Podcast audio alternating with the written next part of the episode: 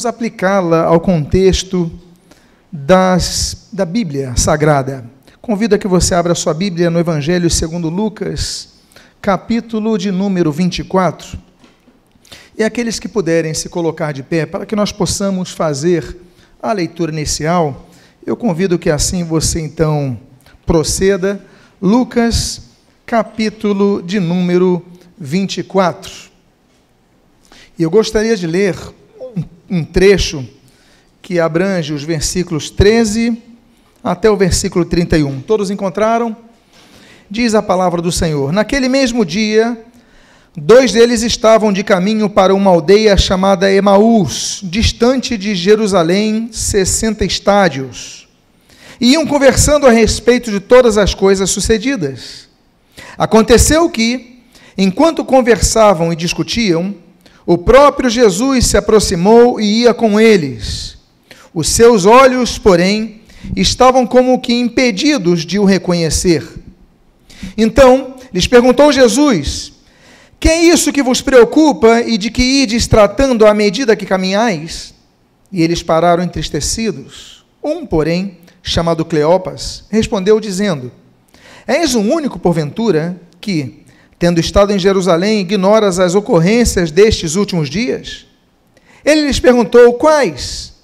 E explicaram o que aconteceu a Jesus, o Nazareno, que era varão profeta, poderoso em obras e palavras, diante de Deus e de todo o povo, e como os principais sacerdotes e as nossas autoridades o entregaram para ser condenado à morte e o crucificaram. Ora, nós esperávamos que ele que fosse ele quem havia de redimir Israel, mas depois de tudo isto, é já este o terceiro dia desde que tais coisas sucederam. É verdade também que algumas mulheres das, das que conosco estavam nos surpreenderam, tendo ido de madrugada ao túmulo e, não achando o corpo de Jesus, voltaram dizendo terem tido uma visão de anjos, os quais afirmaram que ele vive.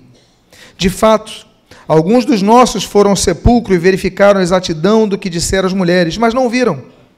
Então lhes disse Jesus: Ó oh, nécios e tardos de coração para crer tudo o que os profetas disseram. Porventura, não convinha que o Cristo padecesse e entrasse na sua glória? E começando por Moisés, discorrendo por todos os profetas, expunha-lhes o que a seu respeito constatava, constava em todas as escrituras. Quando se aproximavam da aldeia para onde iam, fez ele menção de passar adiante. Mas eles o constrangeram, dizendo: Fica conosco, porque é tarde e o dia já declina. E entrou para ficar com eles. E aconteceu que, quando estavam à mesa, tomando ele o pão, abençoou-o e, tendo partido, lhes deu. E então se lhes abriram os olhos e o reconheceram, mas ele desapareceu da presença deles. E disseram um ao outro: Porventura, não nos ardia o coração quando ele pelo caminho nos falava quando nos expunha às Escrituras? Oremos. Pai amado, Deus bendito, lemos a tua santa e preciosa palavra e pedimos, Deus, fala conosco nessa noite. Edifica a alma, a nossa alma, fortalece a nossa fé, alimenta-nos com a tua palavra e o que nós pedimos o fazemos agradecidos em nome de Jesus. Amém. E amém. Os irmãos podem tomar os seus assentos. No dia 10 de junho de 1948, foi fundada a Sociedade Bíblica do Brasil, aqui no Rio de Janeiro, na Igreja Batista, aqui na rua Frei Caneca, quando diversas lideranças evangélicas de variados, uh, variadas denominações se reuniram para fundar a Sociedade Bíblica do Brasil.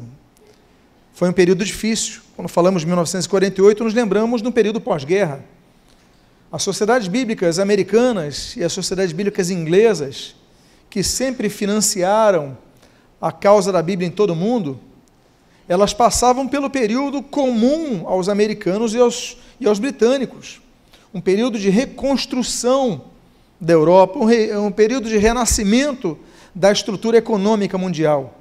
E nesse contexto nasceu a Sociedade Bíblica do Brasil. Esse texto fala sobre uma das aparições de Jesus ressurreto na Bíblia. A Bíblia trata, e essa é a terceira vez que Jesus aparece ressurreto. Nós temos, por exemplo, A primeira aparição, Maria Madalena, em João capítulo 20.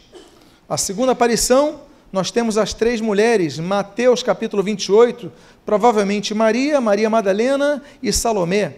Essa de Lucas 24 é a quarta, a terceira aparição. Depois nós temos a aparição de Jesus a Pedro, Lucas capítulo 24.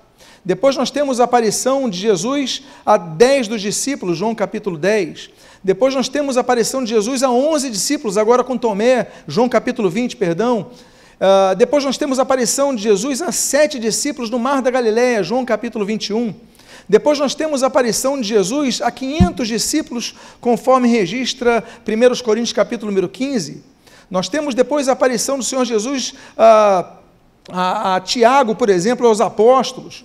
Nós temos, por exemplo, a aparição de Jesus, enfim, várias aparições de Jesus, até aquelas duas últimas menções que são a de Jesus no cenáculo, quando ele aparece ali no cenáculo, e também temos a aparição de Jesus em Lucas capítulo 24 aos discípulos, quando Jesus então, quando começa a abençoar eles, começa a ser assunto aos céus.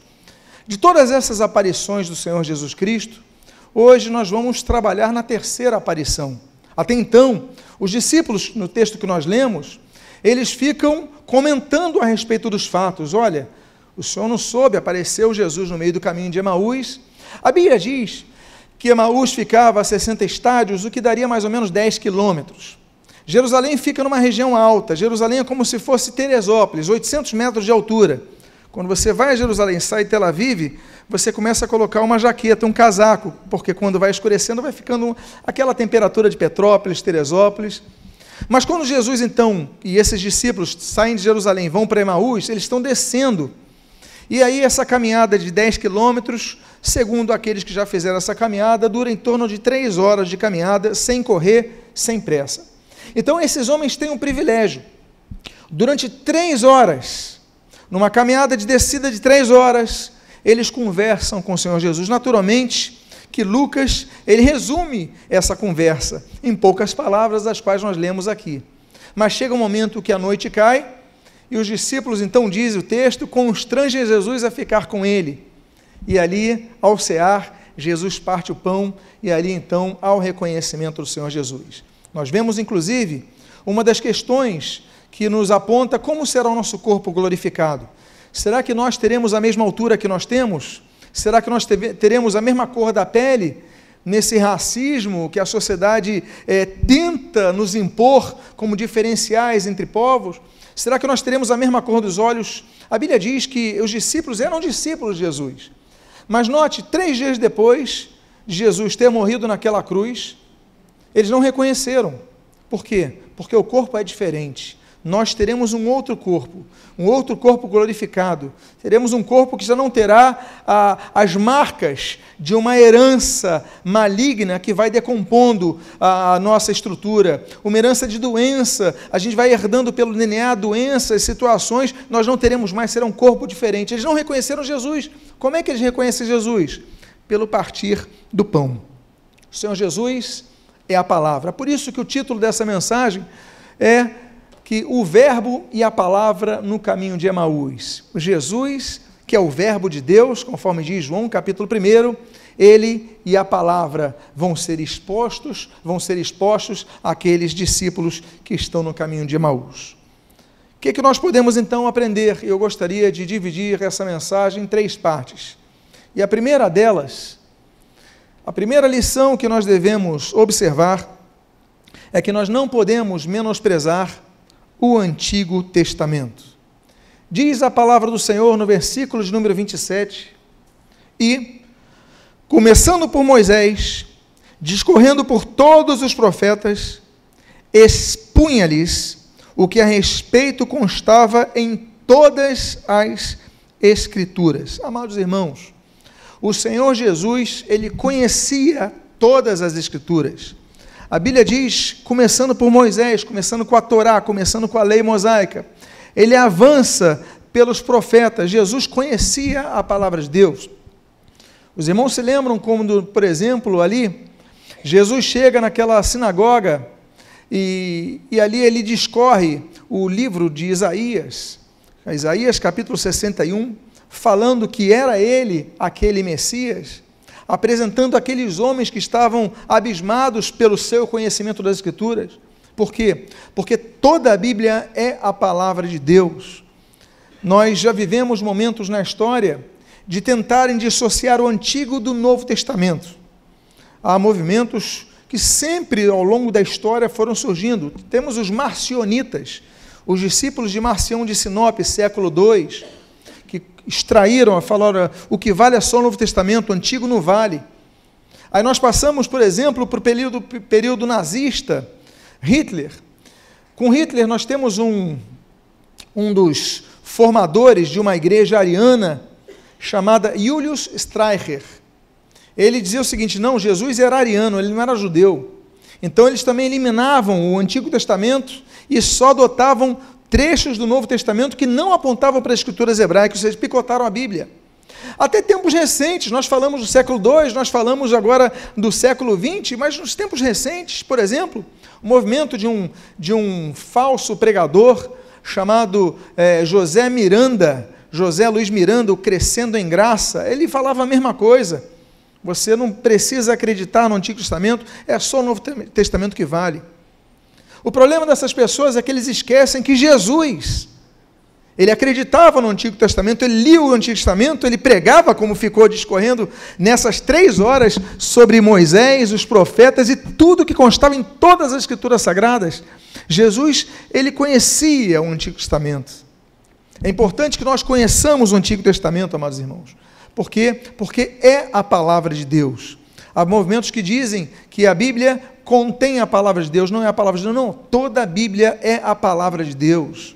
Toda a Bíblia, ela é apta, toda a Bíblia, ela nos fornece instrução, conhecimento e o caminho para Deus. Existe um texto muito interessante que se você notar, os judeus, eles chamam, e se você não sabe, a Bíblia dos judeus é a mesma que o Antigo Testamento dos cristãos, dos evangélicos, dos protestantes. É a mesma. E se você notar, Jesus ele cita exatamente a composição tríplice, porque os judeus chamam a sua Bíblia não de Torá. A Torá são apenas os cinco primeiros livros que nós chamamos de Pentateuco. Eles chamam de Tanar, que significa Torá, mais Nevim, mais Ketuvim. E essa tríplice composição Jesus cita, ou seja, Jesus trabalhou a Torá, o Nevim, os profetas, o Ketubim, as escrituras, os escritos, ah, e Jesus então começa a discorrer sobre tudo. Nós devemos ler o Antigo Testamento, nós devemos entender que é a palavra de Deus. E ali está o propósito. Nós precisamos entender e ler, por exemplo, ah, a Torá, para nós descobrirmos a falha humana, as tentativas que Deus faz para resgatar a humanidade o chamado de Deus para compor um novo povo diante das gerações, o juízo de Deus à desobediência. E aí Deus então começa de novo, através de Noé, várias alianças Deus faz nesse período. E aí então nós começamos a ver o peso da lei, como é difícil carregar a lei, como é difícil suportar a lei mosaica, mas são instruções que Deus dá porque Ele vai apontando a redenção do homem. É importante que nós não apenas conheçamos a Torá, né, a lei de Moisés, mas os profetas. Porque nos profetas nós começamos a ter a revelação de Deus dos fatos que haviam de ocorrer no futuro. Os fatos de juízo de Deus, mas os fatos do resgate de Deus, da promessa de Deus, do Redentor. Porque a Bíblia vai trazendo promessas de redenção o Antigo Testamento é precioso, meus amados irmãos, porque traz esse resgate. Olha, haverá juízo, mas haverá também bênção, resgate, perdão, restauração. E Deus levanta uma nova categoria, porque a categoria do sacerdote que Deus levanta era uma categoria que com o tempo foi se corrompendo. Os sacerdotes não pensavam mais em nada, não queriam mais cumprir a, a palavra de Deus, eles só tinham um cargo, tinham um ofício, era um cargo hereditário. Então Deus levanta uma nova categoria de porta-vozes, os profetas. Profeta em hebraico, Nabi, Nabi significa porta-voz, aquele que fala em nome de outro, por quê? Porque, e aí vem o nome profetés no grego, Nabi no hebraico, por quê? Porque os sacerdotes não eram mais porta-vozes de Deus, você tinha um, tinha outro, mas eles falavam o que agradasse ao povo, o que mantivesse apenas o ventre deles alimentado. se tornaram políticos, religiosos, vidas secas e estéreis. E se você notar, são um dos principais adversários que Jesus tem no seu ministério terreno, são sacerdotes. Aí Deus levanta essa categoria. E quando nós vamos ali aos escritos, nós temos os escritos poéticos e os escritos históricos. E aí você começa a ver que naquele meio da, da, da história, Deus sempre oferecendo chance para o povo, aí o povo vai e começa a servir a outros deuses, a adorar outros deuses, a se arvorar na crença, as suas superstições. Meus amados, nós erramos, porque quanto menos temos Bíblia, nos agarramos a superstições. O povo é supersticioso porque não lê a Bíblia. Pessoas, ah, vem um gato preto, cruzam, onde está na Bíblia? Não passam por debaixo de cada, onde está na Bíblia? Trevo de onde está na Bíblia? Porque o Senhor Jesus ele diz Mateus 22, 29, errais não conhecendo as Escrituras e nem o poder de Deus. O erro está e acontece e se efetiva quando não conhecemos a palavra de Deus. Por isso que a palavra é luz, a palavra é lâmpada para nossos pés, luz para o nosso caminho, porque ilumina. Salmo 119, 105. E aí, meus amados irmãos, nós devemos conhecer os livros históricos, porque eles falam de fé. Aí você diz assim, pastor, mas de todas as menções de fé, Apenas uma vez a Bíblia cita a palavra fé no Antigo Testamento, Abacuque 2, 4. Mais nenhuma. Como é que o Antigo Testamento é um livro de fé? É simples. Basta você ler, por exemplo, a Galeria, dos Heróis da Fé, em Hebreus capítulo 11, que vai falar da fé do, das, dos personagens do Antigo Testamento. Então, os escritos falam sobre fé, falam sobre fé na redenção, falam sobre fé num Deus misericordioso, apesar de nossas falhas, Deus nos estender a oportunidade de nos salvarmos. Quando falamos do Novo Testamento. E me permitam ingressar um pequeno ponto contextual. Por que, que nós acreditamos nesse cânon do Novo Testamento? Você fala, pastor, mas a Bíblia dos evangélicos, o Novo Testamento, o Antigo Testamento, ele tem 39 livros. A Bíblia dos católicos romanos tem livros a mais. A contagem não bate. O Novo Testamento é o mesmo, mas no Antigo Testamento é diferente. Por que, que a Bíblia dos evangélicos é exatamente igual à Bíblia dos, dos judeus? E por que, que vocês dizem que são iguais se a Bíblia dos evangélicos tem 39 livros, o, Novo, o Antigo Testamento tem 39 livros, e a Bíblia dos judeus tem 24 livros? Como é que pode ser a mesma coisa? É simples. É simples. Em primeiro lugar, é importante nós ressaltarmos quando o Antigo Testamento vai ser compilado, cerca do século IV a.C. Neemias, um grande condutor do Israel pós-exílico, ele vai vir, ele quer implantar o culto ao Senhor, reorganizar o, o serviço religioso, a vida com Deus, a identidade religiosa de Israel. Ele chama então um sacerdote chamado Esdras. E Esdras, ele começa a reorganizar o culto. E ele começa então a falar: para reorganizarmos o culto, nos pautamos nas Escrituras. E ele faz então o registro de uma sinagoga, uma, eles chamam de a grande sinagoga, que dizem, e a tradição diz, 120 pessoas gabaritadas, escolhidas pelo sacerdote Esdras, que era exilarca, ou seja, representante da comunidade judaica na Babilônia, ele escolhe 120 pessoas para que compilassem as escrituras. Então nós temos escrituras em vários idiomas que vão sendo padronizados no hebraico.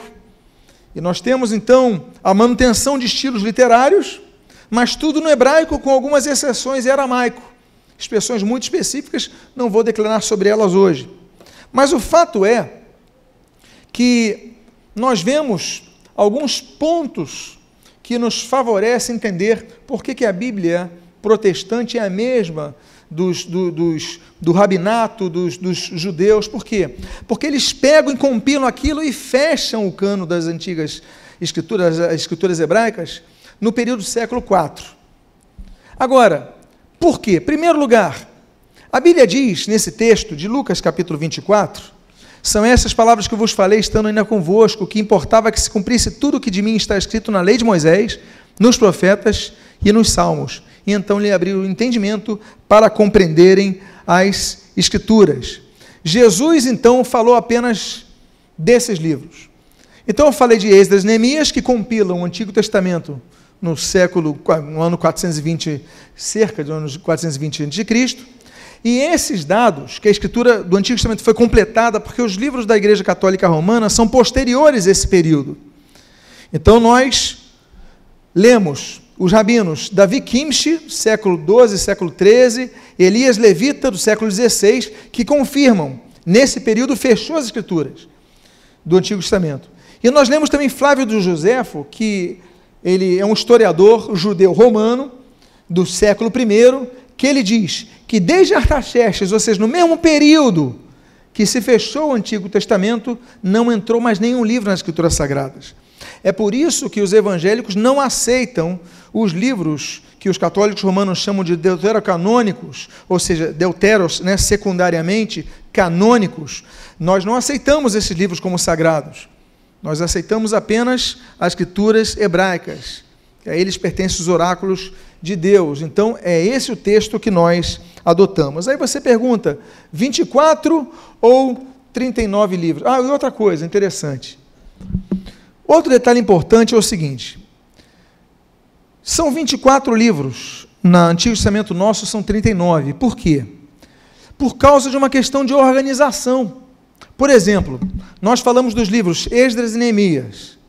Na Bíblia hebraica é apenas um livro. Neemias e Esdras. É um livro. Outro detalhe é que nós temos primeiro e segundo Crônicas, primeiro e segundo Reis, primeiro e segundo Samuel, não é verdade? Na Bíblia hebraica é apenas Samuel, Reis e Crônicas. Não tem essas, essas duas divisões. E a outra separação é a dos profetas. Porque nós temos um livro para cada um dos profetas, os maiores e os menores. Mas os doze profetas menores na Bíblia hebraica é apenas um livro chamado Os Doze. Né? Oséias, Joel, Amós, Obadias, Jonas, Miqueias, Naum, Abacuque, Sofonias, Ageu, Zacarias, Malaquias. Ou seja, todos esses doze profetas, nós temos doze livros diferentes. Na Bíblia judaica é apenas um. Portanto, Todos os 24 livros da Bíblia judaica são exatamente iguais ao Antigo Testamento dos protestantes. É a mesma coisa. Amém, queridos? Então, e o Senhor Jesus ele fala e ele corrobora, por quê? Na Bíblia hebraica, o último livro, vocês lembram que eu falei que são a Torá, os profetas e os escritos? Eles encerram com os escritos históricos. O último livro escrito, inclusive escrito por Esdras, é segundo Crônicas. Olha o que Jesus fala quando ele vai é, atacar os escribas de serem os assassinos dos profetas. Ele fala o seguinte: desde o sangue de Abel até os de Zacarias, que foi assassinado entre o altar e a casa de Deus, sim, vos afirmo, contas serão pedidas a esta geração. O que, que nós lemos aqui? Desde o sangue de Abel. Abel foi morto em que livro? Qual registro que. Qual livro que registra a morte de Abel? Gênesis, é o primeiro livro da Bíblia hebraica. Até o sangue de Zacarias. O sangue de Zacarias está em 2 Crônicas, capítulo 24, fala da morte de Zacarias. Ou seja, fala do último livro da Bíblia hebraica, exatamente a Bíblia dos judeus, que é a nossa Bíblia protestante. Ou seja, ele está falando do início ao fim do Antigo Testamento, vocês mataram os profetas.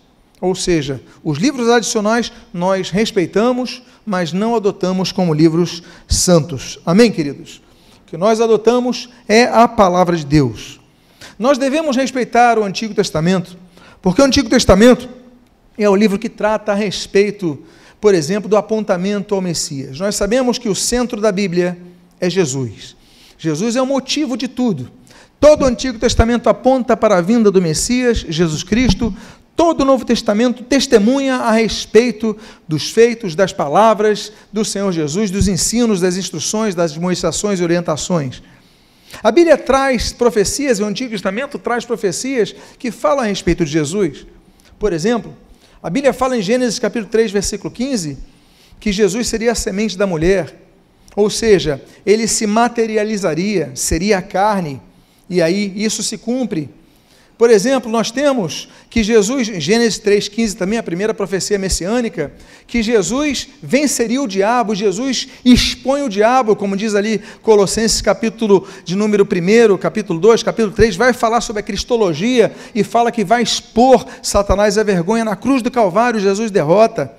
Nós temos, por exemplo, Gênesis capítulo 14, que fala que Jesus seria descendente de Abraão, e aí nós temos em Mateus capítulo 1, Jesus descendendo de Abraão. Nós temos em Gênesis capítulo 18 falando que Jesus viria para todas as nações e não apenas para o povo de Israel. E aí nós temos Atos capítulo 3, Jesus sendo pregado e anunciado para todas as nações.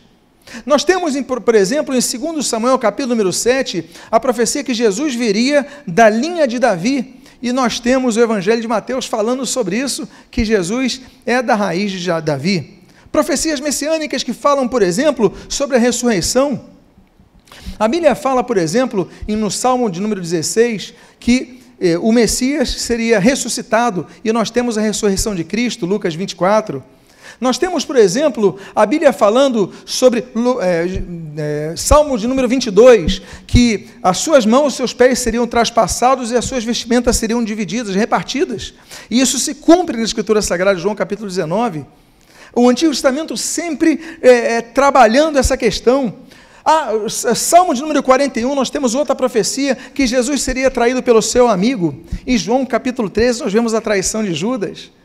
Nós vemos, por exemplo, a Isaías capítulo número 9, a profecia que Jesus nasceria de uma virgem, e aí Jesus nasce de uma virgem. Nós temos uh, Isaías capítulo número, de número uh, 53, que falaria que ele seria contado entre os transgressores, Jesus morre numa cruz entre dois transgressores.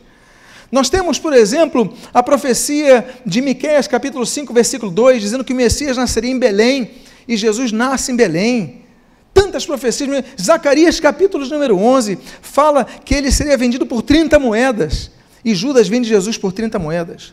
Portanto, o que eu quero dizer aos amados irmãos é que a palavra de Deus, o Antigo Testamento, ele aponta para Cristo, ele revela a Cristo. Aquele Cristo que está oculto em muitas páginas, ele é revelado pelo Espírito de Deus que traz luz à palavra. Amém, queridos? Quantos podem glorificar a Jesus? A segunda lição que nós aprendemos, das três que eu gostaria de compartilhar hoje, é que esses dois homens que estão no caminho na direção de Emaús, cerca de 10 quilômetros, como eu já falei para vocês, uma descida, eles eram discípulos, mas lhe faltavam, lhe faltava firmeza da fé. Diz o texto nesse capítulo 24, versículo 18 a 25 o seguinte: Cleopas respondeu dizendo: És o único, porventura, que, tendo estado em Jerusalém, ignoras as ocorrências destes últimos dias? Ele lhes perguntou quais, e explicaram o que aconteceu a Jesus, o Nazareno. Ora, nós esperávamos que fosse ele quem havia de redimir Israel, mas, olhe mais, nós esperávamos que ele fosse redimir Israel, mas, depois de tudo isto, continua o texto, e já é o terceiro dia desde que tais coisas sucederam. É verdade também que algumas mulheres das, das que conosco estavam nos surpreenderam, tendo ido de madrugada ao túmulo, e não achando o corpo de Jesus, voltaram dizendo terem tido uma visão de anjos, os quais afirmaram, afirmam que ele vive, e de fato alguns dos nossos foram ao sepulcro e verificaram a exatidão do que disseram as mulheres, mas não viram. Então lhes disse Jesus: Ó e tardos de coração para crer. Amados irmãos, em que dia Jesus prometeu que aquele templo seria reerguido? Em três dias. Em que dia ocorreu essa, esse, esse diálogo? No terceiro dia. Jesus prometeu, Jesus falou, Jesus, a profecia já apontava que no terceiro dia ele ressurgiria. Ele estava no terceiro dia, não estava no quarto. Se eles ainda estivessem no quarto dia, eles até poderiam dizer o seguinte: olha, ele falou que viria no terceiro, até três dias ressuscitaria, mas hoje é o quarto, não veio. Mas eles estavam no terceiro dia. Eles tinham até o raiar do sol para testemunhar, mas duvidaram. A palavra foi apontada, a profecia foi explicitada, mas eles não creram, ainda que fossem discípulos. Nós que nos dizemos que somos discípulos de Cristo, nós temos a palavra, temos a palavra da profecia e muitas vezes não cremos no que Deus está dizendo para nós. Por isso que Jesus chama eles de honestos e tardos de coração para crer. Por quê? Porque nós precisamos de ter fé. Nós precisamos de fé, meus amados irmãos, para crescer.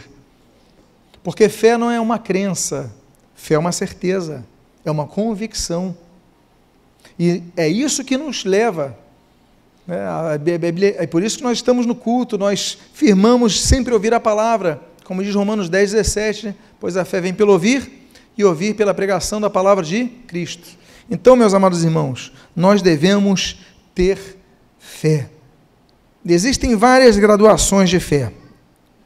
Existe, por exemplo, a graduação mais baixa de fé, que é a nenhuma fé, como nós lemos ali em Hebreus, capítulo número 11, versículo 6. Nós temos um nível um pouquinho maior, que é a pequenina fé, que nós lemos em Marcos, capítulo de número 6. Nós temos um terceiro estágio de fé. É aquela que em Mateus capítulo 17 Jesus chama de fé do tamanho de um grão de mostarda. Nós temos um quarto nível de fé. Aquele que é, Jesus ele ensina em Lucas capítulo 17, quando os discípulos falam assim: Senhor, aumenta-nos a fé. Ou seja, a fé crescente. Você está vendo? Nenhuma fé, pequenina fé, e aí você tem grão de mostarda, pequena fé, você já tem uma fé crescente. Aí você chega a um ponto, como Mateus capítulo 15, que Jesus fala para aquela mulher cananeia: Grande é a tua fé. Aí essa mulher já tem uma fé grande. Aí você vai para Lucas e você vê lá um penúltimo nível de fé em relação à sua elevadura, que nós temos aquela fé que o Senhor Jesus fala: Olha, nunca vi, centurião, em Israel, tamanha fé. Ou seja, era uma fé que ultrapassava todos os outros níveis de fé. E nós chegamos ao ápice da fé. Aquele que, por exemplo, é registrado em Atos, no capítulo número 6, quanto a Estevão, pois a Bíblia diz que Estevão era um homem cheio de fé. Então existem graduações de fé, por isso que nós devemos crescer de fé em fé. Amém, queridos? E aí nós temos então o entendimento. Esses discípulos tinham a palavra, mas não tinham fé. E o que nós muitas vezes vemos em muitos seminários são pessoas cheias de palavra, áridos pela palavra, estéreis de palavra, conhecedores da palavra, mas não são capazes de crer, de fazer uma oração de fé. Ficam quatro anos no seminário, mas nunca fazem uma oração porque não têm fé. Deus, livra-nos disso que nós possamos crescer de fé em fé, conhecendo a tua palavra. Amém, queridos? E o terceiro ponto que eu gostaria de compartilhar. Ah, sim, por quê? Eu acho interessante, eu coloquei esse versículo 19 desse texto que ocorre no caminho de Emaús, do porquê talvez esses homens, talvez, é uma, uma suposição, pela ordem das palavras, eles não tivessem fé. Porque olha como ele, que eles colocam e apresentam Jesus diz o seguinte: o que aconteceu a Jesus Nazareno, que era varão profeta, poderoso em obras e em palavras. Há muitas pessoas que vivem uma vida espiritual correndo atrás de profecias. Eles querem profecia para isso, profecia para aquilo, profecia para isso. Se não houver profecia, eles não saem do lugar. Aí, em segundo lugar, poderoso em obras, eles querem ver milagres. Eles querem, não, eu, nessa igreja tem milagre, eu quero ver isso, olha, isso acontece, claro, Deus é, é poderoso para exercer, claro, Jesus exercia, os discípulos exerceram, nós devemos exercer, claro que sim, mas eu estou dizendo que em último lugar ficava a palavra para eles. Ou seja, eles não pautaram sua fé na palavra, na solidez da palavra, e a palavra é sólida. Como diz a palavra de Deus, Isaías 40, seca-se a erva e cai a sua flor, mas a palavra de Deus permanece para sempre. Céus e terra hão de passar, mas as tuas palavras não passarão. Meus amados irmãos, a palavra de Deus é base sólida, não é a última opção, é uma opção a ser vivida. Senão nós esmoreceremos, desanimaremos e ficaremos mornos, e enfim, esfriaremos e morreremos. A fé é, é a solidez da fé se pauta na palavra, porque tem pessoas que têm fé em Padre Cícero e uma fé verdadeira. Tem pessoas que têm fé em São Jorge, uma fé verdadeira, verdadeira no sentido não da verdade, João capítulo 14, versículo 6, mas uma fé que eu digo legítima no sentido de crer piamente naquilo. Mas o que nos liberta é a palavra, como diz João capítulo 17, e conhecereis, João capítulo 8, versículo 32, e conhecereis a verdade, e a verdade vos libertará. É a palavra que liberta. Então nós temos que ter fé exclusiva em Jesus Cristo pelo que frisa a palavra de Deus, não pelo que eu diga, não pelo que ele diga, ele diga, ela diga, não, é pelo que a palavra de Deus diga. É por isso que nós lemos, por exemplo, que o Espírito Santo chama os cristãos de Berea, em Atos capítulo 17, como nobres, porque eles iam examinar nas Escrituras se o que o Paulo pregava estava consoante ao que diz a palavra de Deus. Nós devemos examinar as Escrituras. Se você notar esse templo, todas as poltronas, eles têm um braço, não tem? Todas elas. E todas elas são oferecidas folhas de papel e caneta. Por que, que nós fazemos isso? Para que tudo o que seja pregado nesse púlpito, que agora nós temos a tecnologia, está registrado no YouTube, essa mensagem já está disponível, é, ao mesmo, mas para que você possa anotar e verificar na sua casa se o que eu prego, cada um aqui prega, está de acordo com a palavra de Deus. Amém, queridos? Seja Deus verdadeiro sempre, a palavra dele também. E terceiro ponto que eu gostaria de compartilhar. Assim eu citei ali, ó, porque não me evangelho, porque é poder de Deus, dinamis, algo que explode para a salvação de todo aquele que nele crê. Só é salvo quem crê. Não é por conhecer a palavra de Deus que você vai ser salvo, você tem que crer. Crer, porque o diabo conhece a palavra de Deus. Ele conhece de cor. Há muitas pessoas que conhecem a Bíblia toda de cor, mas não creem na palavra de Deus. A palavra de Deus, olha, o Evangelho é poder de Deus para a salvação de todo aquele que nele crê. Então nós devemos crer na palavra de Deus, amém, queridos? E terceiro, e eu caminho para a conclusão dessa mensagem.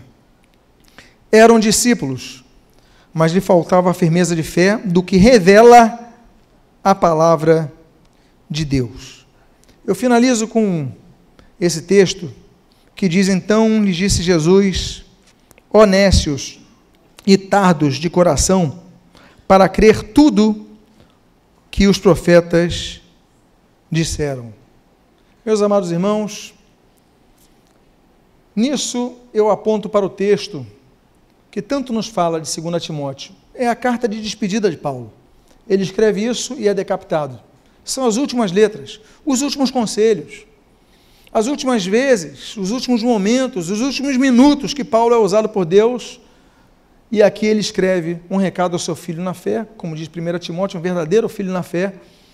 Ele diz o seguinte: toda a escritura, e aqui eu coloquei no grego grafê, ou seja, o que está escrito, toda, não só o Novo Testamento, mas o Antigo Testamento também, toda a escritura, grafê, é inspirada por Deus e útil para ensino, para repreensão, para correção, para educação na justiça a fim de que o homem de Deus seja perfeito e perfeitamente habilitado para toda boa obra.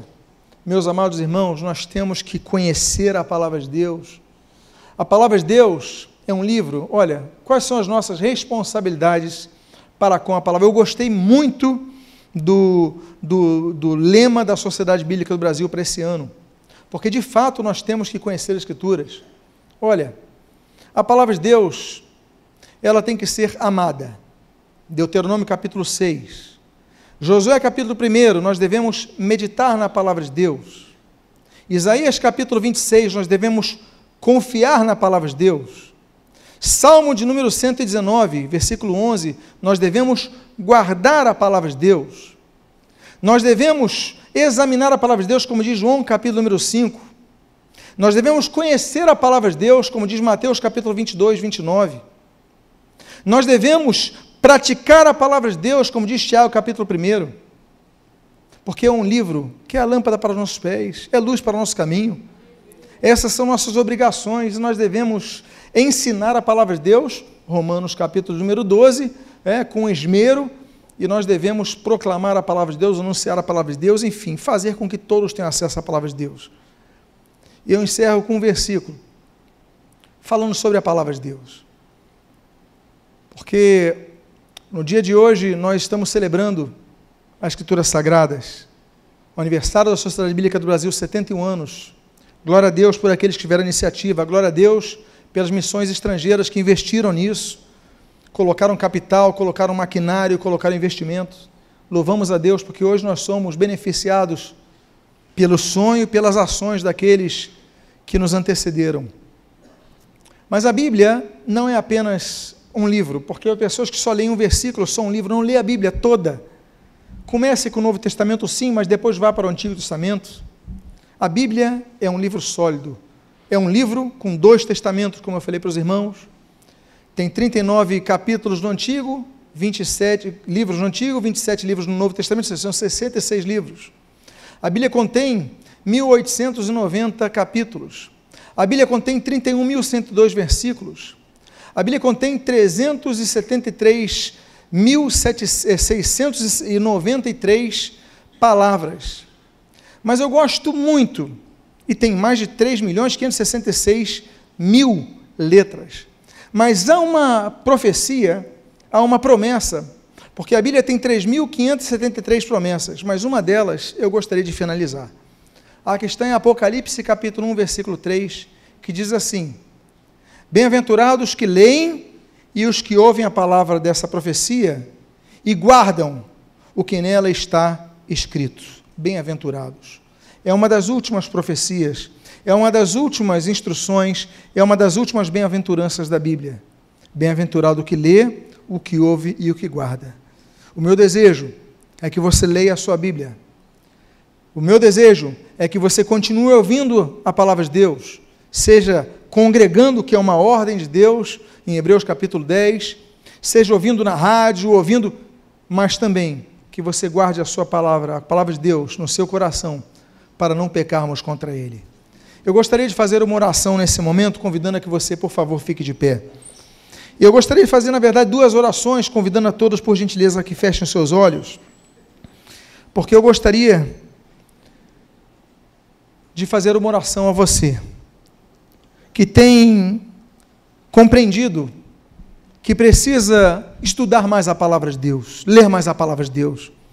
Você pode ter tido alguma dificuldade nesse momento, tem tido dificuldade ao longo do tempo, ou tem colocado a tua TV acaba em primeiro lugar, tem colocado as suas distrações em primeiro lugar, não tem nada contra isso, mas é importante você não deixar ler a sua Bíblia. E se você quer melhorar daqui para frente, você coloca a mão no seu coração como um sinal de que o coração é o local de vida. Que você possa orar nesse momento, Pai amado. Eu preciso priorizar a leitura da palavra de Deus.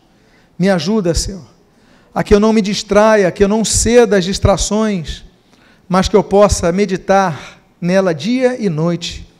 Que eu possa ler a tua palavra, ouvir a tua palavra e guardar a tua palavra. Eu peço as tuas bênçãos sobre a minha vida e eu te agradeço em nome de Jesus. Eu gostaria agora de fazer uma segunda oração. A igreja pode abrir os seus olhos. Eu gostaria de chamar aqui à frente a equipe da Sociedade Bíblica do Brasil, que fique aqui à frente, por favor, os irmãos que vieram da Sociedade Bíblica, que nós queremos orar por suas vidas. Em nome da Igreja de Cristo, eu sei que vocês estão numa pequena parcela desse imenso redil que é a Igreja do Senhor. Nós queremos agradecer aos irmãos pelo empenho dos irmãos. Nós, quando vamos a Sociedade Bíblica do Brasil, somos tão bem recebidos por esses irmãos, não é verdade? Tão bem recebidos. E nós podemos dizer que o espírito que permeia ali não é apenas de pessoas que estão ali, os que vendem livros, não estão ali apenas por vender livros, não estão ali por causa de emprego, estão ali com a visão de terem uma missão.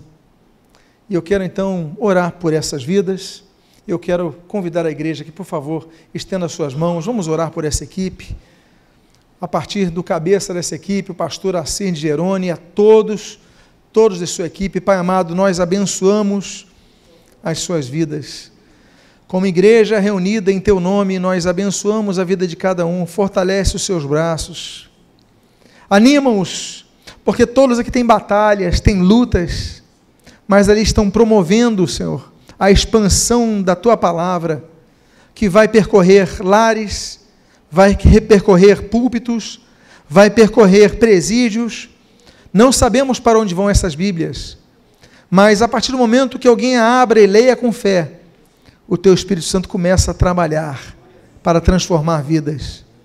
Abençoa, Senhor, a governança, abençoa Reverendo Erni, Reverendo Rude, Reverendo Assir, abençoa todos os diretórios estaduais, abençoa os secretariados, abençoa o pastor Assir de Gerone, pastor Marcos Batista, o irmão Lopes, todos os irmãos dessa equipe, Pai. Abençoa suas famílias, ser com eles e que eles entendam que muito além da instituição, Senhor, está o amor pela tua palavra, motivo que levou à fundação desta instituição. e o que nós pedimos as tuas bênçãos sobre eles. Também rogando sobre nós as tuas bênçãos, nós o fazemos agradecidos em nome de Jesus. Amém e amém. Vamos aplaudir ao Senhor Jesus. Glória a Deus. Podem voltar aos seus lugares, meus amados irmãos. Vou chamar aqui o pastor Assir de